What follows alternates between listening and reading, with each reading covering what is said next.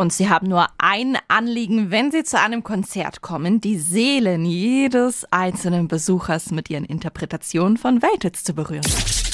365 Dinge, die Sie in Franken erleben müssen. Es geht um die Vier Souls oder Four Souls, eine Akustikband bestehend aus langjährigen Freunden, die eine tiefe Seelenverwandtschaft verbindet und damit einen schönen guten Morgen an Bulli Bullschläger. Guten Morgen. So, Bulli, erstmal die Frage, wer seid ihr eigentlich? Das sind der Jürgen Hoffmann mit Akustikgitarre und Gesang, dann der Christian Pöllmann, auch mit Akustikgitarre und Gesang, dann die Sonja Tonn, die singt und spielt bei einem Lied auch Gitarre und ich in der Hauptsache Gitarre und auch Gesang, also vierstimmig.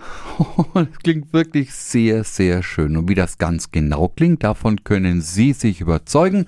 Und zwar schon am kommenden Donnerstag, das ist der 5. Januar um 19 Uhr im Redutensaal in Erlangen. Die Tickets gibt's dort auch an der Abendkasse noch. Viel Spaß!